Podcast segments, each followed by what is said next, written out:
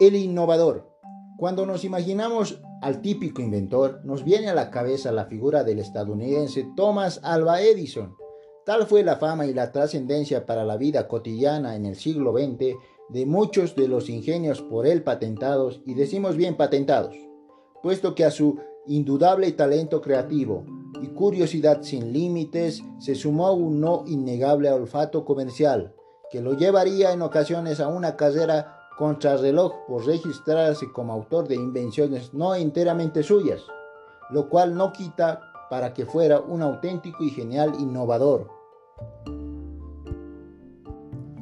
Nació en un pueblo de Ohio en una familia no muy aventajada económicamente y parcialmente sordo. Desde niño a consecuencia de la escarlatina, desde sus 10 años instaló en el sótano de la casa familiar su primer laboratorio y aprendió de modo autodidacta los rudimentos de la química. Trabajó como telegrafista, recorrió pueblo en pueblo, probando fortuna y en 1868 registró su primer patente. En 1876 se instaló en Menlo Park, a las afueras de Nueva York, y ya no paró de asombrar al mundo con sus creaciones.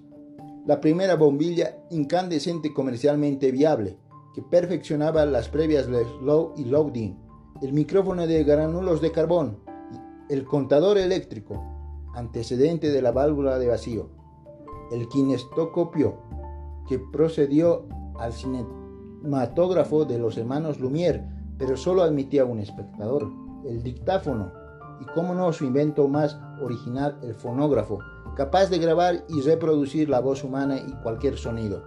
De él nacería toda una industria, la discografía. Escuchaste la historia de Thomas Alva Edison en el podcast Converso.